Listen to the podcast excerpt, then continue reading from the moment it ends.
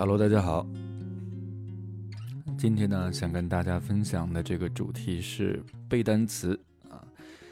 有句话说得好啊，“巧妇难为无米之炊”。学英语背单词，好像就像我们做饭的米一样，没有这个米，你学再多语法啊，所谓的语感再好，也不知道该说些什么，该写些什么。那面对一篇文章的时候呢，也是茫然不知所措的。所以说，好多同学就被卡在了背单词的这个关卡上哈。嗯，今天就想跟大家谈一谈英语单词究竟应该怎么背。那这里面呢，可能要跟大家顺便的谈一谈几个跟单词记忆相关的几个比较热的概念。那其中一个呢，就是我们所谓的词根词缀记忆法，对不对？那还有，嗯。联想记忆法，对吧？还有啊，小学或者是说启蒙阶段比较经常谈到的啊，自然拼读。那很多同学会觉得自然拼读跟这个背单词有什么关系呢？其实自然拼读跟背单词的关系可是大着呢啊！那咱们今天就慢慢的聊一下。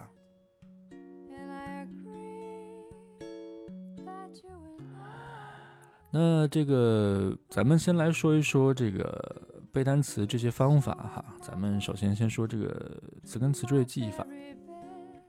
那词根词缀记忆法，其实现在我们在网上，包括一些机构都有好多的这样的课程。我相信大家呢多多少少的应该是会有一些了解的。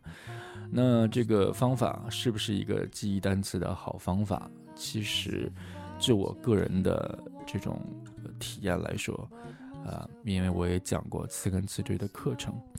啊，其实，在讲之前，我也大量的听了这样的课程。我得到的结论啊，仅仅代表我的一家之言，就是这个方法不是特别的适合用来帮助英语的啊初级、中级的这么一个学习程度的学习者来背单词。啊，原因为什么呢？大概有这样四点原因。那首先，第一个。就是这个词根词缀呢，它相对来说会更多的出现在一些较长的单词里面，而对于大部分的初学者或者中级学者来说呢，尤其是对于口语来说，呃，其实更多需要掌握的词汇呢，是一个简单单词的丰富的用法。比如说，我在这个我们公开节目这个看摩登家庭学英文里，经常会跟大家说。啊，小词、万能词是我们需要重点关注的。比如说 get、take、have 这些词，其实它的用处非常大，在口语中这种出现的频率非常的高。那其实这种词，你说你有必要去用词根词缀去记忆它吗？其实没有必要。那个单词本身很容易记，那更难的是怎么能把这些词给用活起来，对不对？给它充分的利用起来，能够了解它的每一种地道的用法。所以说，这个跟我们这个背单词的初衷就会有一些出入啊。那这是第一点，就是啊，词根词缀记忆法面向的，或者说能够应用到的场景，更多的是一些啊偏长的啊，一般来说是至少是啊三个音阶吧，或者是两个音阶以上的呃这样的一些单词的记忆。这是第一个。那第二个呢？我是觉得，呃，这个词根词缀记忆法，这个词根词缀，那它自然包括词根和前缀以及后缀，也就是词缀会分成前缀和后缀这样三个啊小板块吧。那我觉得这三个板块，你如果想把所有的词根和词缀，都熟悉一遍的话呢，这个基数其实也是不小的。那如果说我们大概的这个口语词汇掌握的目标是两三千的这么一个初学者啊，那他如果去背词根词缀的话，啊，或者说对于一个初中高中的一个学习者去背词根词缀，甚至说大学四级啊，甚至六级啊，我觉得去背词根词缀的话，这种啊效率不见得比你直接去背单词能高多少。啊，这是从量上的一个对比。那我与其背两千个词根词缀，我还不如直接去记两千个单词好了。那同学可能会说，那我记两千个词根词缀，我的扩展性，我之后的这种无限的可能性啊，我能背单词会更方便的这种便捷性，那我呃岂不是为最为之后的背单词打下了很好的基础？那我这个还是不是要比背两千个单词单纯的单词要好呢？那这就来到了我们说的这个词根词缀这个。记忆方法的这个，我觉得问题的第三个问题啊，就是词根词缀记忆法，它其实，嗯，你如果去使用这个记忆法的话，你会发现，呃，它的对应啊，它的这种意义的对应性是模糊的。嗯，比如说啊，举个举个简单的例子，我们说尊敬这个单词啊，尊敬这个单词呢是 respect，respect，它的拼写是 r e s p e c t，那这个 s p e c t 呢，它是一个啊还算比较常见的词根吧，它的意思表示看的意思。那前面的 R E 呢？通常来说，呃，有两个意思，一个是往回，一个是反复往复。那这样两个意思，无论是哪个意思，你加在看的前面，无论是往回看还是反复看。你要给它连接到链接到这个尊敬的意思上呢，其实都是有那么一点点小小的困难。那于是我在课堂上给同学们讲这个词根词缀的时候呢，多多少少就有一点点小小的尴尬啊。我就会说，同志们，那你想一想，假如你碰到了一个你特别尊敬、特别喜爱的人，你在走廊刚好碰到他们了，你和他擦肩而过，你是不是要回头多看他几眼啊？那这样反复的回头看，那就构成了尊敬这样的意思。虽然说同学们当时也点头了，但是我。还是觉得啊，阵阵的尴尬啊，这个老师的这个思维模式是不是有问题？所以说，它就存在这样的一个对应没有那么精准的问题。也就是说，其实单词啊，从词根、词缀啊被创造出来啊，把这个用词根、词缀拼凑，把单词拼凑出来，到我们现在啊，此时此刻我们正在学习这个时刻，其实这个单词可能已经经历了很多的历史的变迁 变化。无论是文化上的还是历史上的，它都有了发生了很多的转化。所以说，时至今日，可能它的意思已经不像开始的那么单纯，可能已经经过一系列的演变、推演啊、扩展，最后变成现在这个样子。所以它的对应不会那么的直接。那这是第四个问题。第五个问题呢，就是啊，单词你会发现啊，词根词缀你拼出来之后呢，它会有一亿多词的这种情况。什么叫一亿多词呢？那还是举刚才那个例子，比如说啊，那 respect 啊，其实你如果把它的意思直接按照这个词根词缀给翻译出来的啊，带引号的翻译给翻译出来的话，它是往回看。那往回看，它对应的中文意思实际上是尊敬。那这个时候我们看到另外一组词根词缀啊，看到这个单词 review，r e v i e w，那这个 review。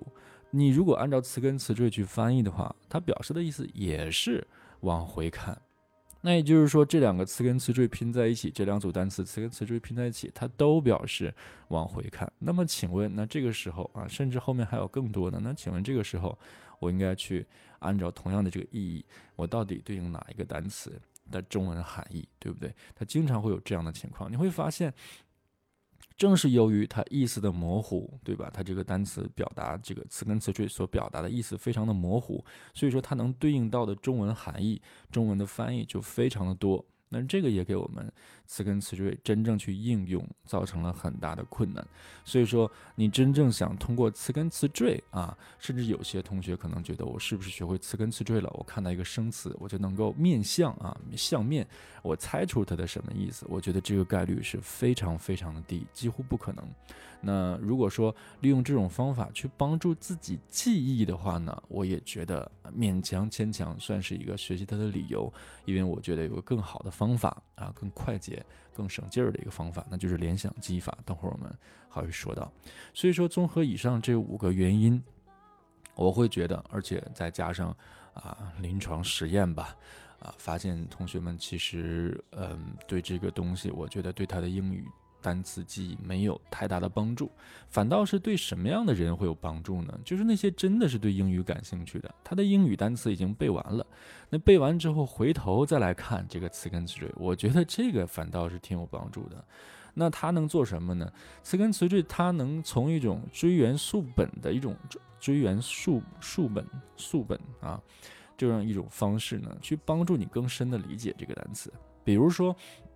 举一个最简单的，可能不是那么非常贴切的例子啊，我现在能想到的就是这个 incredible。我们经常说一件事情，Wow，it's incredible，这件事情太棒了。那这个时候，其实我们知道，incredible 表示棒极了。那它除了除了它能表示这个棒的概念之外，其实我们知道英文中有很多表达棒的这个意思，比如啊这个单词，比如说 terrific，wonderful 啊。嗯，呃，还有什么？还有什么想不到了呢？那么突然之间，awesome，啊，等等吧。那么这些单词都表示棒极了的意思。假如说你这时候学完词根词缀了，这几个单词都掌握了，那我这个时候自然而然的想知道它们到底有什么区别。你去问一个美国人，或者你去查字典，很麻烦。你去问美国人，美国人告诉你没有什么区别啊，我就感觉这个时候用这个，这个时候就用这个啊，那我也讲不出一二三了。你去查字典的话，每个单词你去查都是文绉绉的翻译，似乎也对日常生活中的使用没有什么真正的指导性。那这个时候你如果能看通过词根词缀看透这个词的这个原本的话，那其实是有帮助的。那这时候比如说以这个 incredible 为例，那这个 cred 它中间的 cred 这个部分，它就表示信啊。信用或者是信服的这么个意思，那前面这个 i n 就表示否定的，那加在一起 incred 就表示没法相信的，那后面这个 bow 很显然是一个形容词后缀，那让人没有办法相信的，就是说这件东西太好了，好到让人无法置信。所以说这个时候我觉得它是有帮助的，让你觉得啊，那我就明白这个单词它是从哪个角度去说好了，它是好到让人无法相信的这么一种好，嗯。所以说，那那再比如说，咱们说另外一个单词，同样是说好的，outstanding，outstanding。那这个时候，如果你知道 outstanding，它中间这个，当然它这个词根词缀很简单了。那 out 啊，出来，stand 站。那站出来什么意思啊？就是说那种鹤立鸡群的好，那种一下一打眼儿就能看到的好。所以说，当你去形容一件东西的时候啊，你就可以做一个选择。那我是想说 outstanding 还是 incredible？那这个时候你就可以根据它词根词缀去表达的意思进行一个选择。我觉得这是一个更高阶的一个应用。那对刚开始我们单词储备、单词原始积累的这个阶段。我觉得就不是那么的特别的好用，所以说这个这是我个人的想法，这是我对啊这个词根词缀记忆法的一个想法啊。总而言之，我的意见就是在大家学习单啊词的初期啊，不是很建议大家去用词根词缀的这种方法。好，那么问题就来了，那么词根词缀你不建议了，那你建议用什么方法？那其实我建议的是用联想记忆法啊，联想记忆法。另外一个呢，就是一个普遍的一个最朴素的啊，重复的这种记忆方法。那我先说最朴素的这个重复记忆方法吧。我觉得这个是我呃我个人用到的比较好的方法。比如说，我现在问大家一个问题，就是你们亲人啊，无论是你的爸爸妈妈啊，你的男朋友、女朋友，或者说你的这个啊爱人啊孩子都可以，他的电话号码，请问你是怎么记住的？啊，现在可能很多人已经不记了，但是我相信还是会有些电话号码在你脑海中的，因为我们现在有电话了，直接存起来就可以了。但是我相信每个人脑海中还是有那么几个脱口而出的电话号码。嗯，怎么记住的？那并不是说。这个电话号码比如说啊我的这个女朋友买了一个新的一个电话卡然后她说你看啊记一下我的电话是多少多少多少然后我就在这儿拿着电话卡 ok 啊幺三九布拉布拉布拉布拉布拉布拉 ok 给我十分钟我记一下 ok 记好了那记好之后我就不会忘了一定不是这样的对不对？我们一般来说都是 ok 多少号来告诉我然后我写在手机上记在手机上那这样的话，可能之后我在找我女朋友的时候，我就反复的去拨打这个电话，久而久之，这个电话号码呢，就自然而然的啊，在我的脑海中就形成了一个很深的印象。可能过了一两年，就算他又换电话，啊，再过一两年，他的电话，他问我上一个电话是多少来着，我可能还是给我一个开头，我就自然而然的脱口而出了。那这个就是重复记忆的。一个力量，那其实这方面呢也是有科学研究的。一个单词啊，一般来说，在不同的场合见到十七、十八遍啊左右的时候，我们通常呢倾向于把这个单词就牢牢的记住了。那这十七、十八遍呢是个什么样的概念啊？很多同学对这个事儿没有理解，说那我记十七、十八遍，我是不是要把单词书看个十七、十八遍？其实也不尽然啊。比如说，你记单词的时候，那单词书，我觉得你至少翻个四五遍，这是很正常的。那剩下的这个十二三遍、十三四遍怎么办呢？通常来说，哈，如果你是在这个学习阶段，你会啊做题啊，你会阅读。那做题和阅读的时候，你只要见到，那其实这都算数的。就是说，只要你在任何场合见到，包括你听别人说到，你在新闻里听到。啊，在报纸上看到，在大马路的广告牌里看到，这个都是算数的。只要你意识到那个单词的存在了，那它就是已经在往你脑海中深深的扎入了。那只要这个总量累积到一定程度的时候，这个单词就成了你记忆中不可分割的领土哈。所以说，这是一个最简单的一个方法。那这个方法的具体的实施的啊方案是什么呢？就是我们很多的同学啊，早期这样的比较多，现在还少一些。早期我经常看到一些，尤其是一些刻苦的同学，经常都会拿出一张纸，哎啊，做出一副这个老子今天跟你拼了的这么个架势，拿出一本单词书，然后一个单词，哎，写一行。啊，其实截止到我自己上学的时候，我还看到过这样的同学，都已经上大学了，还真的是有这样的同学啊，就是说真的是拿张纸在那写，就是在自习室，哎，我看到是谁扔的纸，一看，哎，整整齐齐的写了好几篇单词，那我不知道他是在发呆还是他真的在背单词。那我其实试过这样的方法，比如说这单词我写一篇儿或者写一行，可能写第一个的时候呢，我还哎记一下，这个拼写是这样的。写到第二个的时候，哎，好像就有点走神了。第三个的时候我就开始想，哎，等会儿晚上吃点什么呢？哎，有点饿了，你还别说，对不对？那基本上就处于一种机械重复的状态。其实这时候大脑有没有在记忆啊？有没有在 soak in 呢？没有了，同志们。所以说这种方法就是一个浪费时间的。一个方法了，所以说这种方法呢，我们是一定要抵制的。那怎么办呢？我们只需要把单词书拿过来啊，比如说这个 Modern English 啊，Modern Family 这个 Modern 啊，这个 M O D E R N，我第一次见到他拿本单词书过来，Modern 啊，现代的，OK。有个印象啊，往脑海里稍微装一装，那你知道你的大脑一定不是说你想装就能装进去的，对不对？它一定是有一个啊，刚开始的时候刚接收到 modern，大脑说，哎，这挺新鲜，什么意思啊？新鲜的，好了，那我知道了，少墨迹，别墨迹了，停，打住啊！这时候你如果说大脑，你别忘了，modern 是现代的，modern 是现代的，你大脑就吐了，对不对？说你行了，你呀，别墨迹了，我都听够了，能不能给我点新鲜的东西？我们大脑只是对新鲜的东西才感兴趣，那这时候我们应该怎么办？我们也赶紧进行到下一个单词，给它不断的装新的东西。那每一个东西，你不要指望一天就能记住。可以说，你今天花一天的时间，我给你一个比较难的单词，你今天花一天的时间去背啊，过了一个月，你可能也会忘的，多半也是会忘的。所以说，跟那个时间关系真的是不大。那与其这样，我们反正怎么都会忘，那不如我就随风去吧，让它忘去吧。我今天就是给大脑一个小小的刺激，让它这个跟这个词儿，哎，见个面，打个招呼，然后咱们明天后天再见。那这样的话呢，我每天能过很多个单词，因为我每个单词过的时间很短呢。我一个单词可能也就看了啊五六秒，然后就过了。那我这样一天，比如说过一百个单词。那这样的话，我第二天仍然可以过这一百个单词，那我第三天还可以过一百个单词。我把这个单词不断不断的重复啊，不断不断的重复啊，通过这种重复的方式，就逐渐逐渐的你会发现，哎啊，这个记忆越清晰，直到有一天你会发现，你再看到它的时候，那可真的就是老朋友的感觉，特别的熟悉。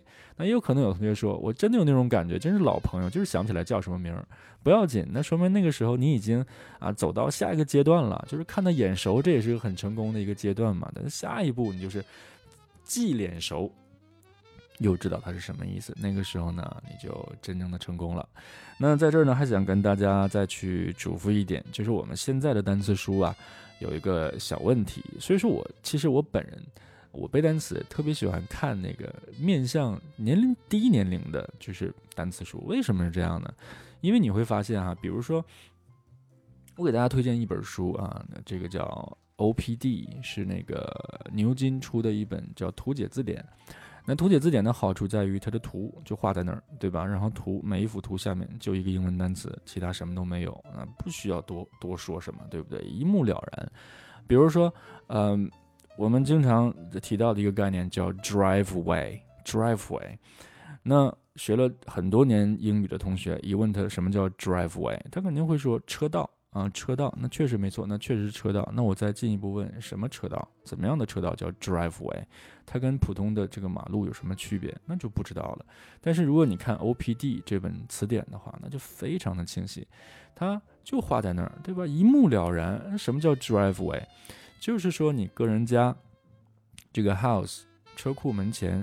啊车库门前，从车库到马路总归有那么几十米或者说几米的那么个距离了嘛，取决于你这个 house 离主路的距离了，对吧？一般来说，可能距离这个 house 距离主路也就是那么个几米，呃，三四米、五六米那么个距离，那就是这段距离的马路叫做 driveway，那它就标在那儿，你看的就很清楚。但是咱们平时看的字典呢，尤其是什么考研四六级啊、托福雅思这些词典，它都会有一个问题，就是它会啊印上。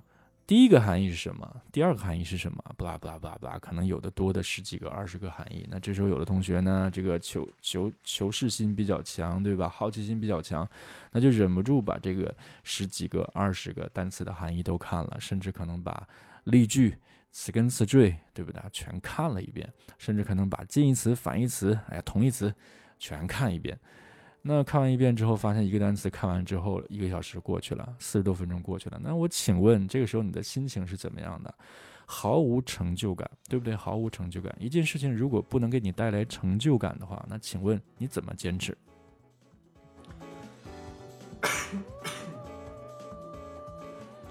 对不对？所以说，我的这个给大家的建议呢，一个方法，一个小技巧。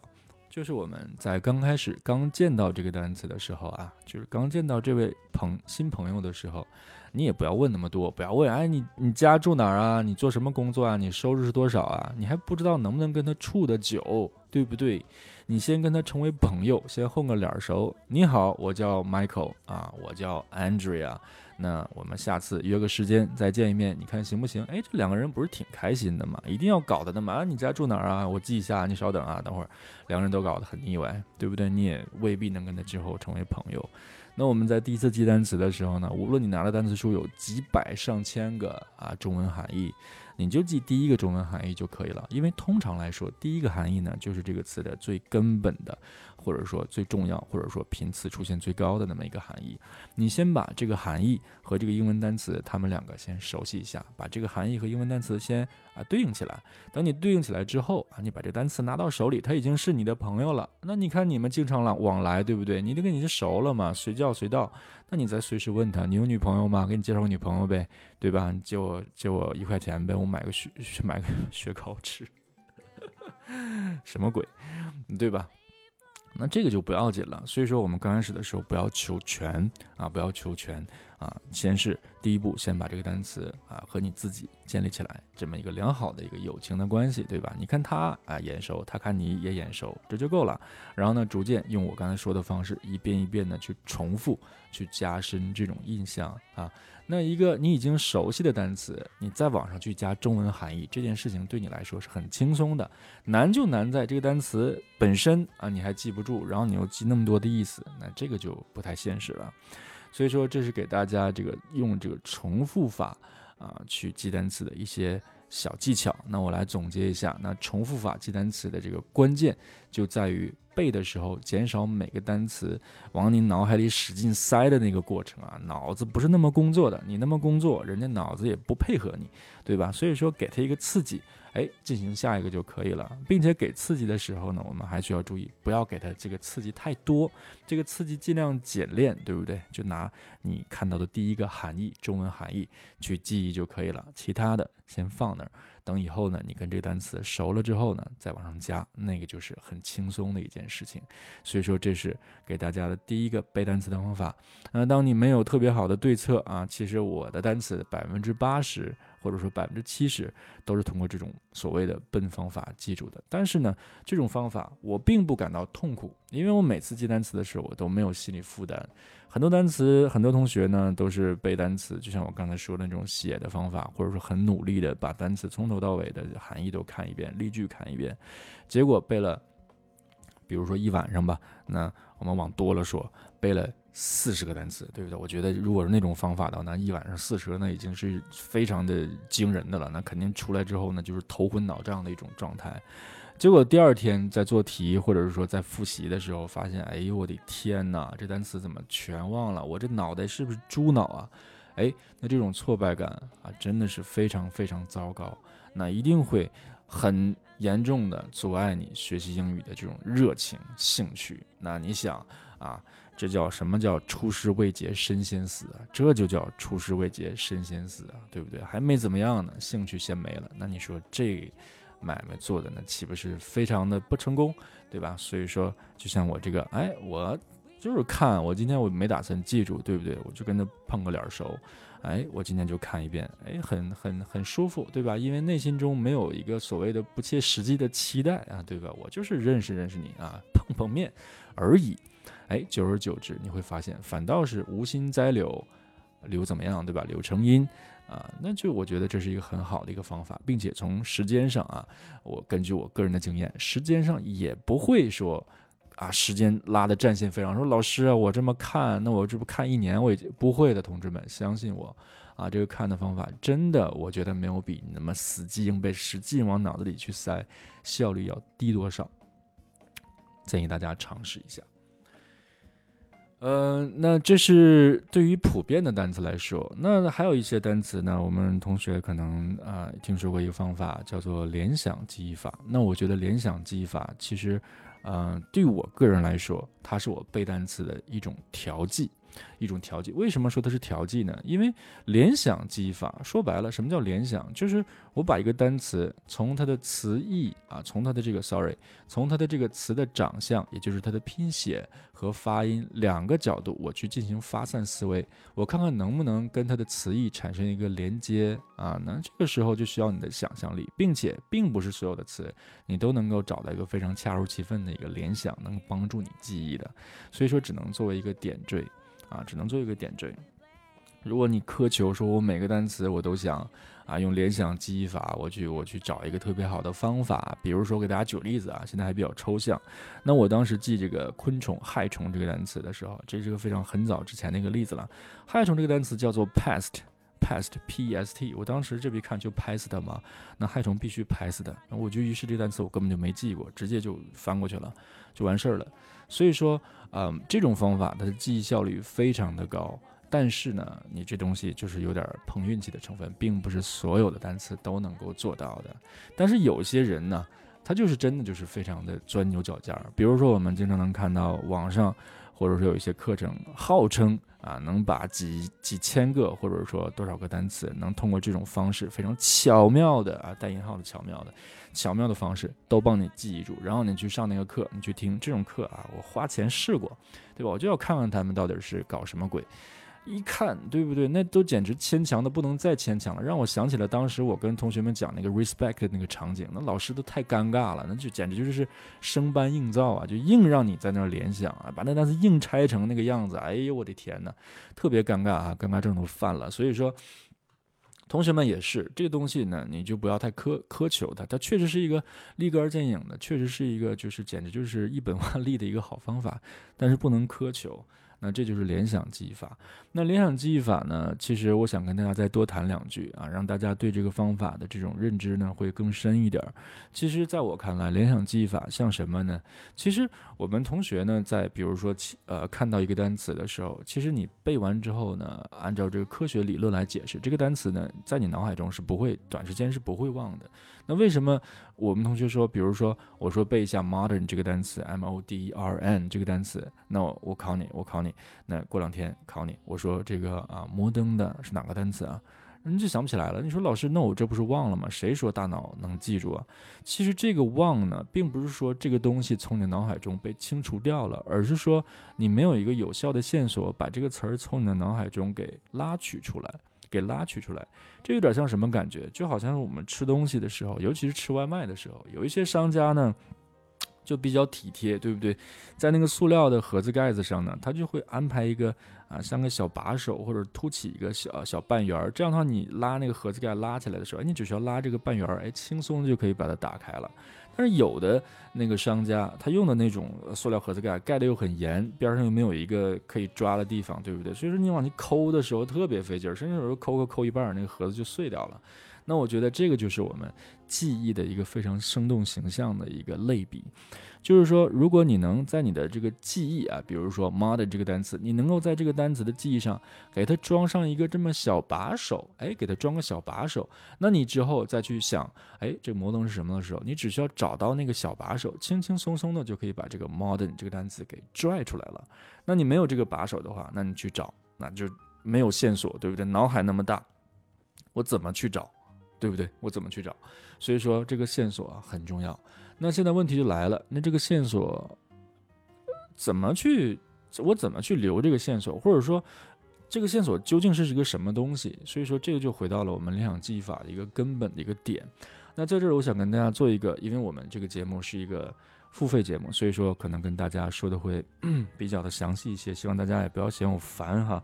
那我们就来做一个小小的一个实验，比如说我随机的说十样东西啊，我来看一看，我看看我这有没有手边现成的东西啊。我比如说呃随机说十样现成东西，比如第一个是 冰块啊，第二个是海豹，第三个是袋鼠，第四个是太阳，第五个是橄榄，第六个是袜子，第七个是菠萝，第八个是蜥蜴。那我现在就想让你把这七个单词啊，八个单词迅速记下来啊，当然是中文单词了，把这八个东西迅迅速记下来。其实记忆好的同学可能会在短时间之内能把它记住吧。那比如说，对，这时候我假如把它增加了一百个一百个东西，那我相信记忆再好的同学，你给他十分钟、二十分钟，他也是记不住的。但是其实这儿呢，我们只需要使用一个方法，让你今天记住，可能过了一周啊，我在说的时候你还能记住。那比如说，那我就随便开始啊，这个我也没有准备，我来告诉大家怎么去记。那首先第一个冰块，那冰块呢？我下面一个是海豹，那这时候我就想冰块，哎，冰块上面啊，或者说里面冻着一只海豹，哎，冻着一只海豹。然后呢，我们再想啊，然后那海豹后面是袋鼠，那我想这只海豹在干嘛呢？冰块里为什么被冻住了呢？因为它当时在追一只袋鼠啊，在追一只袋鼠。那这个袋鼠，哎，袋子里装着一个太阳啊，这装装着一个太阳。然后这个太阳呢，啊，它其实呢。它是一个太阳的中心呢，是一颗小小的、非常小的一个特别特别小的一个小橄榄，嘿，小橄榄。然后小橄榄特别奇怪，哎，小橄榄上面居然还吊着一双袜子，哎呀，这太奇怪了。那袜子里面居然还塞着菠萝，哎呀，这简直就是太太神奇了，对不对？那这个菠萝，哎，它上面那个草，就是上面那个那个植绿色植物的部分。哎，它其实呢不是一个所谓的那个菠萝那个叶儿哈，它是一只蜥蜴啊伪装成的。那这样的话呢，其实我们发现，那这时候大家跟我来一遍啊，你能不能记住？首先啊，哎，sorry，首先啊，我们第一个冰块对吧？冰块，大家跟我一想，冰块怎么样？里面冻着一只海豹，哎，海豹在干嘛？前面正在追。那只袋鼠，对不对？那袋鼠呢？袋子里面装了一个什么呀？装着一个太阳。太阳中间其实是一个很小很小的一个橄榄。这个橄榄还特别奇怪，橄榄上面挂着一双袜子。那袜子里面塞着一个菠萝。那菠萝的上面的叶子其实是一只蜥蜴。你看，其实这个时候呢，我们就把它记住了。哎，有同学可能会说，哎，老师，这太无聊了，这不就是编个故事记东西吗？那其实我要重点说的，并不是我们这个编故事记东西这个方法，当然这个方法也是非常好的方法，只是可能很多同学之前是知道的。那我们是想通过这样一个方法，揭示出我们记忆的一个非常重要的部分，就是为什么我要如我如果说哈，那同学们给我记冰块、海豹、袋鼠、太阳、橄榄、袜子、菠萝、蜥蜴，那你可能过了两三天，过了一周你就忘了。但是我今天给你讲这个故事，我觉得哈，再过个两三天，我觉得大部分人是不会忘的。那这就是故事的威力。那么现在问题来了，那么故事和我们单记单词它的区别在哪儿？为什么同样是这些量啊，同样是这些单词，那甚至故事里的信息量会更多？那单词就是那么几个单词，信息量是有限的。那为什么反倒信息量多的故事会更容易记了？那区别在于哪儿？区别我们究其本质就在于这种联系性。也就是说，我其实想到冰块的时候啊，我怎么能想起来下一个是海豹？这个是关键。怎么把海豹跟冰块联系起来？我怎么能能够通过像我刚才说的这个小扳手？哎，我看到冰块，我一扳小扳手把海豹扳出来了；看到海豹，一扳小扳手把这个 kangaroo 把这个袋鼠又搬出来了。那这个才是关键。也就是说，我们记忆任何东西，建立联系是最重要的。啊，这个联系是最重要的。你失去了这个联系，那你这个单词，你这个东西就很难记住。所以说，又回到我们这个背单词的这个话题中来。那怎么能够建立联系？其实很简单，就像我刚才我给大家举的这个非常好玩的例子。那害虫这个单词叫做 pest，pest pest，那我当时就在想，那好，我把 pest 放在左边，把害虫这个意思放在右边，其他意思我不管，对吧？像我刚才说的，先不管，那我就把 pest 和害虫这两个东西，想尽一切办法，绞尽脑汁把它们两个联系起来。那通过哪些角度去联系啊？那 pest 放在这儿，对吧？无外乎就是它的发音和它的长相，长相也就是拼写。那我一看，哎，这发音太好了，pest，那还说啥呀，对吧？那就拍死它呗，对不对？所以说这种联想。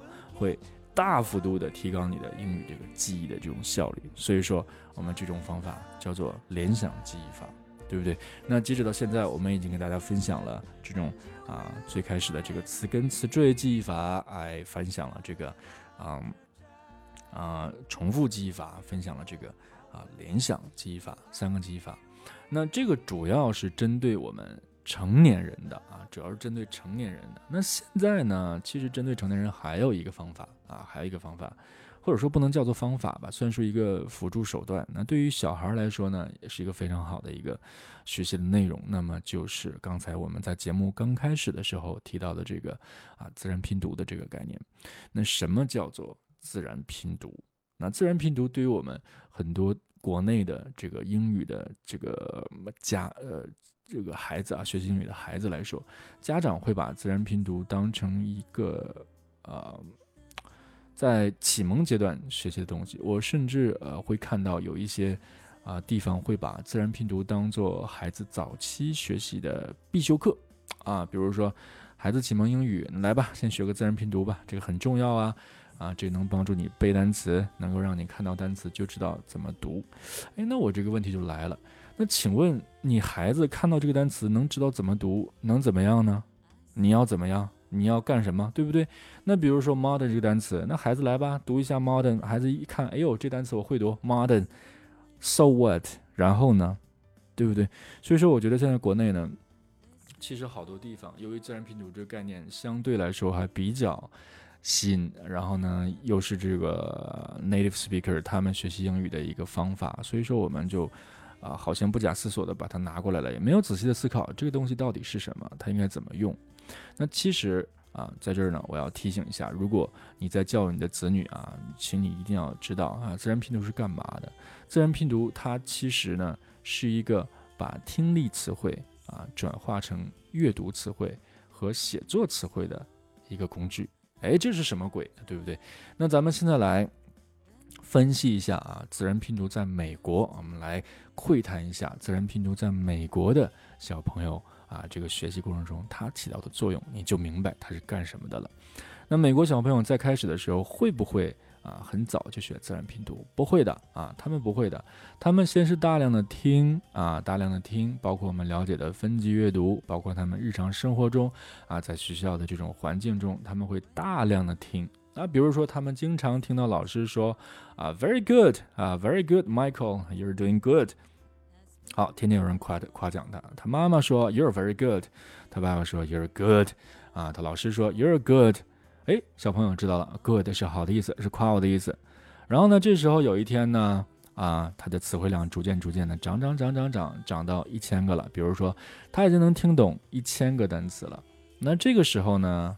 他的下一步工作呢，要干嘛呢？要开始阅读了，对不对？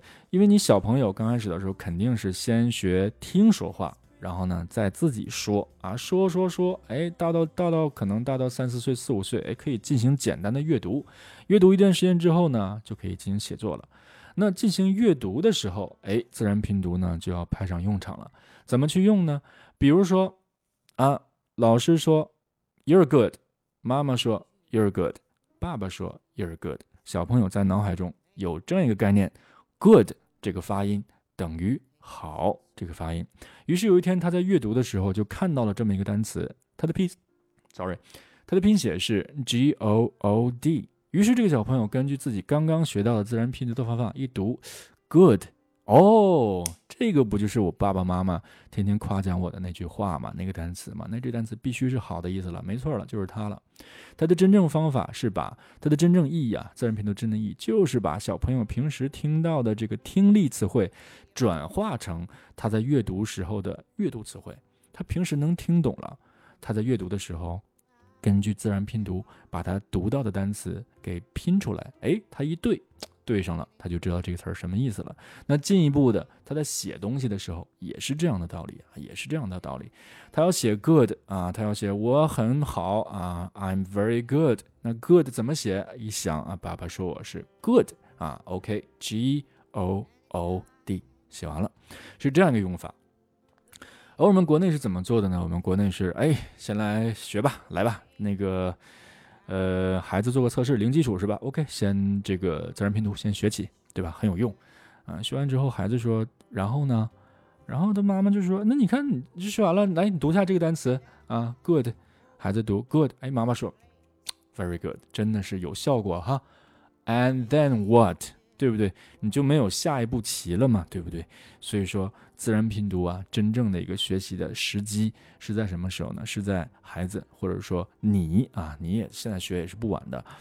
呃，在这个学习者掌握了一定的听力词汇之后，你通过自然拼读把听力词汇转化成阅读。和写作词汇，它是一个这么一个中转的工具。那既然是中转，你的前序的动作都没有做，你这后续你怎么去衔接嘛？对不对？那就像小朋友一样，你前序单词都没有积累，都不知道自然拼读，我这是我能拼了，对吧？但我一个单词不认识，我拼点啥呀？对不对？那不等于没有用吗？等你真正积攒那么多的时候，自然拼读也差不多忘了，所以说等于白学了。对吧？所以说这是自然拼读。那自然拼读，如果现在没有掌握的这个家长朋友或者说成年人，你也可以去了解，因为其实很简单，这个东西跟拼音也差不了太多。其实就说这种大白话的话，因为咱们是付费节目，所以说就跟大家就是说的是大白话。那这其实就是拼音，对不对？那你掌握了这个拼音之后有什么用呢？我就干脆只只把它叫拼音了。你掌握了拼音有什么用呢？就是说，你记单词的时候啊，我不知道咱们听友里面有没有这样的，应该是没有啊，应该没有同学记单词还是记拼写的，没有吧？啊，记拼写就很悲催了。那除非你像我刚才说的那种啊，用联想记忆法记拼写，那种是可以的。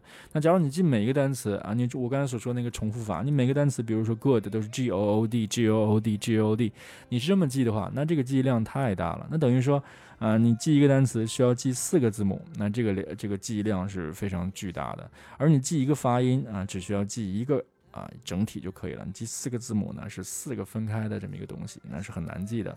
所以说，你掌握自然拼读之后，你只需要记住单词的发音啊。背单词其实背的是什么？背的就是发音。背好发音之后。根据自然拼读规则，你就可以把这个单词写个八九不离十。那剩下的工作呢，你只需要把这个单词里面不太符合自然拼读规律的那个小部分记住。比如说它后面啊可能会有一个不发音的 e 呀，啊可能有个不发音的 h 啊之类的这样的一些小的问题，给它记住就可以了。啊，所以说这个记忆量呢就会减少很多。OK，那这就是自然拼读。那截止到现在呢，咱们又讲了这么一个方法，那就几个方法了。首先，对不对？这个词根词缀咱们已经不推荐了。那么。呃，下一个这个重复法我是是非常推荐的。那么在接下来的这个联想记忆法，我也是非常推荐的。那当然了，如果大家对这个联想记忆法感兴趣的话呢，我也可以把我珍藏多年的，我觉得联想记忆法的精华，我也可以开一个课，也是没有问题的。因为我觉得我这个人还是挺天马行空的，想到好多东西，我觉得应该挺好玩的吧。当然那些尴尬的就不跟大家分享，可以分享一些不尴尬的啊联想记法。那最后呢，就是这个。自然拼读，那它呢？我觉得不算是一个方法吧，但是我觉得它是一个挺好的一个工具。那至少说，你需要知道背单词，那背的一定是啊，从啊呃大概率上来说啊，咱们说除了这个联想记法能够使用到的这种场景之外，那你大概率的大部分单词，你还是通过要要通过这种记发音的方式啊，而绝对不是记拼写的方式。好，那这就是今天想跟大家聊的这个记单词的问题，也不知道聊的完不完整。如果大家对记单词、背单词这个部分呢，还有呃哪些疑虑的话啊，呃，希望大家能够给我留言或者跟我沟通。那这样的话呢，我可以补充完整到我们的这个节目里来，来帮助大家更好的记忆单词。那最后呢，希望大家呢能够。啊，愉快的背单词，不要把背单词当成一个非常痛苦的事情，因为我知道很多人的英语呢，其实就是啊卡在了这第一步上。我觉得这是一个非常可惜的事情。本身呢，不是一个难度很大的事儿啊，唯一需要的呢，就是你一个正确的认知啊，一个正确的心态而已啊所以说还是希望大家能够更好的背单词吧希望今天的音频能够帮助到你。那如果有更多问题的话欢迎随时给我留言咱们下期再见拜拜。